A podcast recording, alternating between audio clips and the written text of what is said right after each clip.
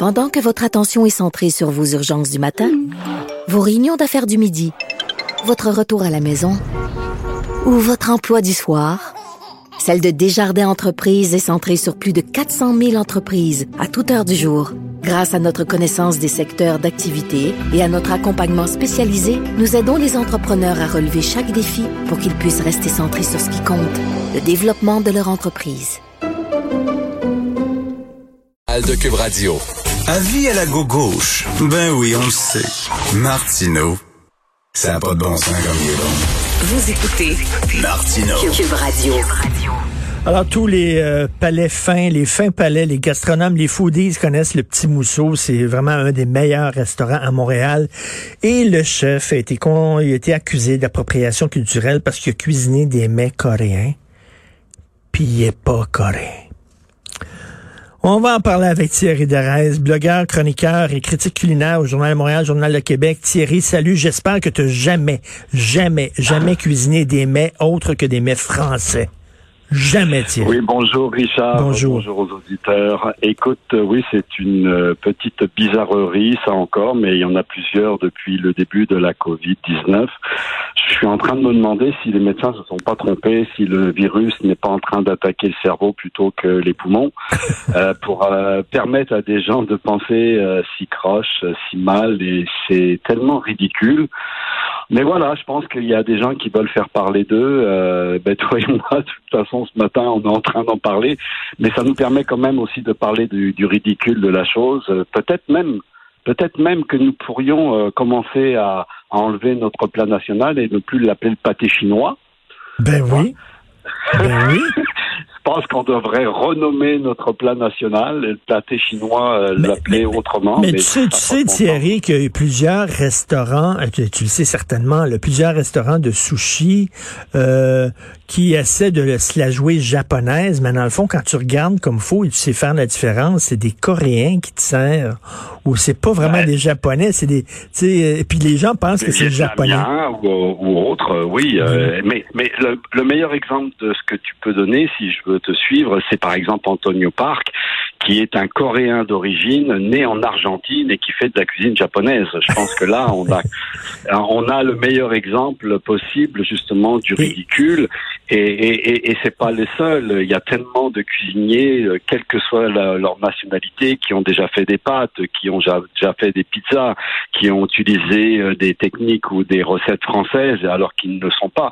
On commencera pas à aller demander euh, la carte d'identité et le passeport à chacun pour Mais savoir oui. s'il a le droit de le faire. Et- ça n'a pas de bon sens. ça, Et tu sais, une des niaiseries, des plus grandes niaiseries que j'ai entendues dans le milieu de la bouffe, c'est Hey, ça doit être un bon restaurant chinois. Parce qu'il y a beaucoup de Chinois qui vont manger là. Mais je me- les Chinois, ils peuvent, ils peuvent être comme nous autres, ils peuvent avoir un mauvais goût aussi. Il y a beaucoup de Québécois qui vont manger chez McDo, ça veut pas dire que McDo c'est bon. C'est complètement ridicule.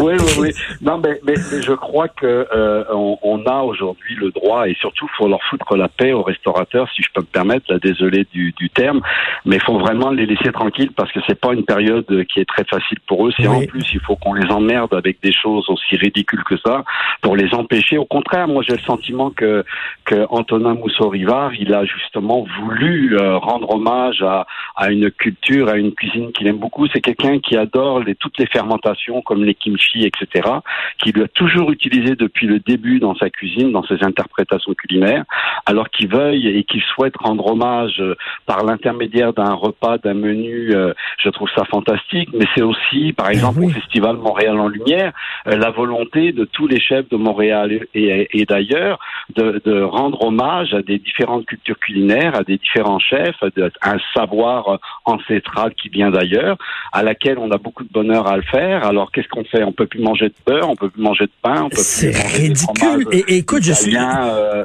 je suis, C'est sûr qu'on met beaucoup en avant l'évidence euh, des produits québécois et Dieu sait s'il faut le faire en ce moment, mais on peut pas se limiter à uniquement une chose. Il faut s'ouvrir les yeux, les esprits et le ventre. Et je suis sûr qu'on pourrait trouver un Haïtien qui fait d'excellents mets chinois, par exemple. Alors qu'on peut trouver un Chinois qui sait pas cuisiner des mets chinois parce qu'il est pas bon en cuisine. Et là, si un Haïtien ouvrait, par exemple, un restaurant japonais, et là, il y a des gens qui diraient, ben là, ça peut pas vraiment être un bon restaurant japonais. Le chef est haïtien. Mais voyons donc, Oui, c'est mais- complètement ridicule. Tu peux être haïtien, peut être un, faire des sushis extraordinaires. Mais Voyons. évidemment, je, je, je, moi je comprends pas cette limitation. Au contraire, je pense qu'il faut s'ouvrir. Il y a un restaurant japonais sur le plateau Mont-Royal qui s'appelle le Sainte, et il y a aucun japonais dans le restaurant. Au contraire, ils ont une multiculture dans cette réalisation-là, et les sushis sont vraiment délicieux. Est-ce qu'ils respectent la totalité du grand savoir d'un Junichi, par exemple, du restaurant Juni? Peut-être pas. C'est pas du tout la vocation, mais mais c'est très bon. Alors donc, euh, on, on peut pas se limiter à ça. Et te souviens-tu, dans les années 80, quand tu rentrais dans un restaurant japonais, il y avait de la musique japonaise, puis les serveuses étaient habillées en kimono pour te rappeler que c'était un restaurant japonais, ce qui est ça- complètement ridicule. Non, on, on peut voyager différemment aujourd'hui et heureusement.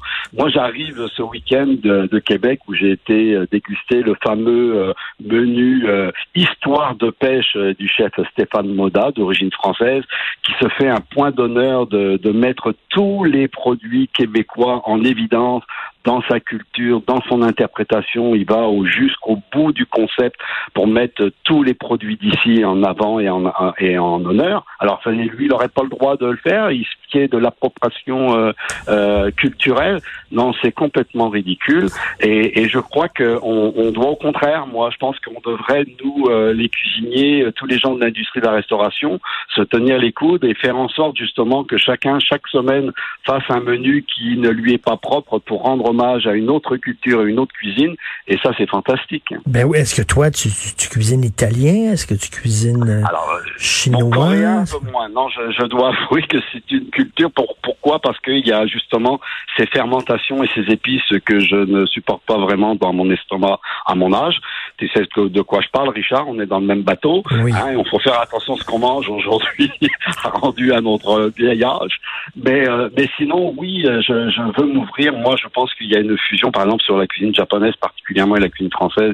Il y a une, une fusion fantastique, mais aussi avec les épices et les arômes euh, de, de- du Maroc, de la Tunisie. Euh, J'étais dans un autre restaurant à Québec où une des chefs, elle est euh, tunisienne d'origine, mais elle fait de la cuisine québécoise.